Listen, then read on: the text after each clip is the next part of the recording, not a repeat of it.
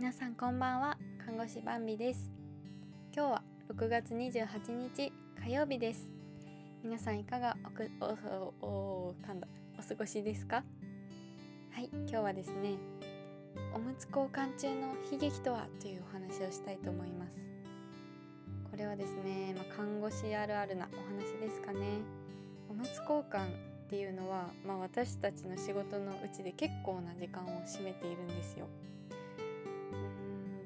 数にしてどんぐらいかな？外科か内科かとか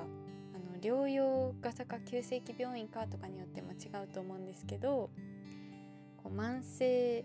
期っていう長い期間病気にかかってる、まあ、比較的今発症したわけじゃなくて落ち着いた経過の患者さんがいるところほどおむつ交換が長いかもしれません。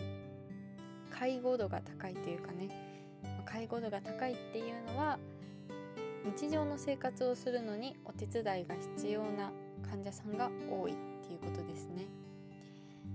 まあ、私の病院は急性期病院で、まあ、その中でも内科系の病棟かなっていう感じで今はあのコロナの疑似症しかいないので、まあ、数日で出たり入ったりするような感じになってるんですけど、まあ、詳しくはちょっと前にお話ししたコロナ疑似症であたアフターみたいな放送を聞いていただければと思います。ただね、コロナになるまでも私は病棟普通の病棟勤務を3年ぐらいやってきておむつ交換ねもうずっとやってますよ。おむつ交換歴6年ですね。えー、でそう、まあ、おむつ交換のね何が大変かっていうの。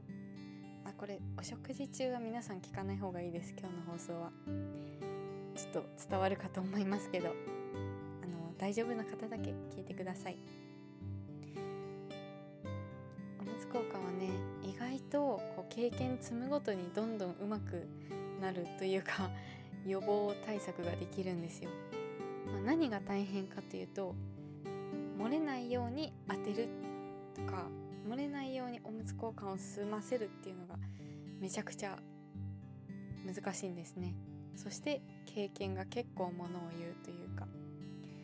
まあ、特に体型がガリガリさん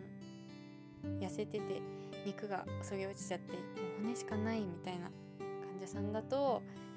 まあ、ガリガリな分おむつがしっかり当たんなくて隙間ができちゃって漏れやすいとかあとはね拘縮って言って手足が曲がっちゃってる方もいるんですよ。これ特殊な病気ってわけじゃなくて拘縮ってどういう字かっていうとあの手辺に匂いみたいな感じの中が口バージョンの交流の交とかかな？に縮むって書いて拘縮って言うんですけど関節ってこう曲げ伸ばし皆さんできると思うんですけど使ってないと動かしてないとだんだんだんだんこう曲がった状態で固まってきちゃうんですよ。からこうリハビリさんが曲げ伸ばしを一緒にしたりしてくれるんですけどそれでも、まあ、自分でこう動かす機会がどんどん少なくなってベッドで寝たきりの時間も長くなるともう体がギューって縮まっちゃってる方とか結構いるんですね。でそういう方は特におむつ当てるのがめちゃくちゃ難しいです。足が曲がっちゃってるからもうぴったり当てるのが難しいんですよね。でもそういう時にあこういう患者さんはねこうやって当てるといいんだよとかおむつのサイズこれがいいよとかね中のパッドこういう風に入れると漏れないよとかねベテランの看護師さんはいろいろ教えてくれるんです。あとね面白いのがベテランの看護師さんはギャザーを立てるってよく言いますね。ギャザーっていうのはこ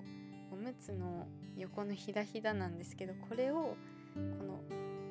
あのお股の足の付け根のとこにシュッと沿わせるとその隙間からね漏れにくいっていう。とはいえそんなベテランさんでも難しいのがね何便の方は結構難しいですね。まあ、病院にね結構一定数いるんですよ下痢便の方ってで便はあの尿ほどおむつが吸わないからこう浮いちゃってでちょっとの隙間からもう流れちゃって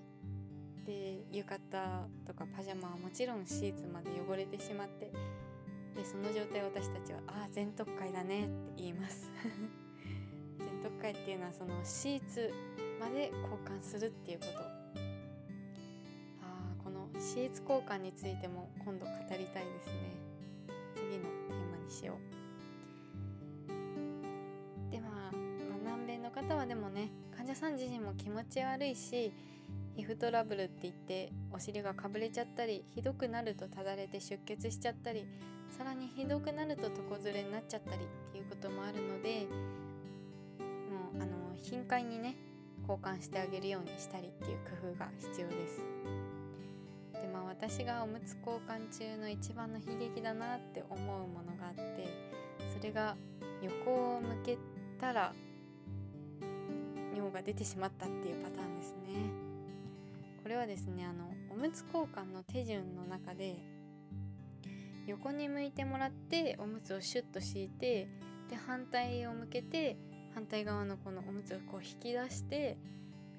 こう下に当たるようにするっていうね、うん、赤ちゃんのおむつ交換とかしたことある方なら今の説明です伝わるかもしれないんですけどテープの止める側をこうお尻の真下に広げなきゃいけないんですよ。で赤ちゃんだったら足を上げてシュッて入れれると思うんですけど大の大人なのでね患者さんたちはこう足を上げるとかじゃなくて横向けて半分入れて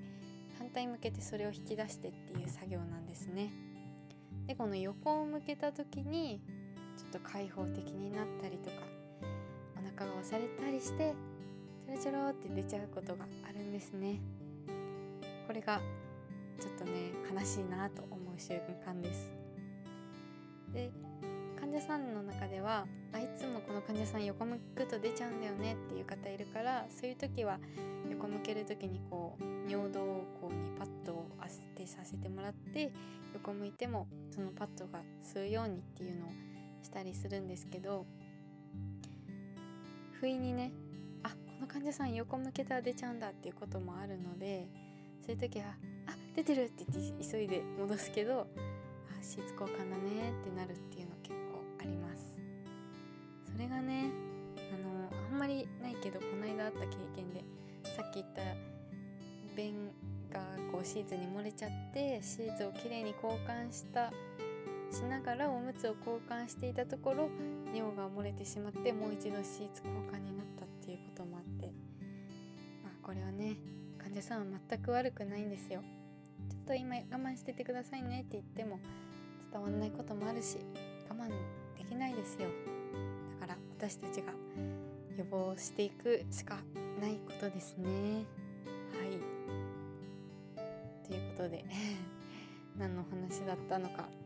というと、まあ、おむつ交換ってこんな大変なことがあるよっていうお話でした。皆さんどう思いますか？赤ちゃんのねおむつ交換は結構想像できるけど大人の方のおむつ交換をね意外と知らない方も多いかもしれません。まあでも私たちはもう慣れちゃってね結構平然とした気持ちでこれをやってますから。ということで、まあ、また看護師の生態が知ってもらえたら嬉しいです。それでは最後まで聞いてくれてありがとうございました。明日もあなたに日となりますように。またお父さんに送るラジオでお会いしましょう。おやすみなさい。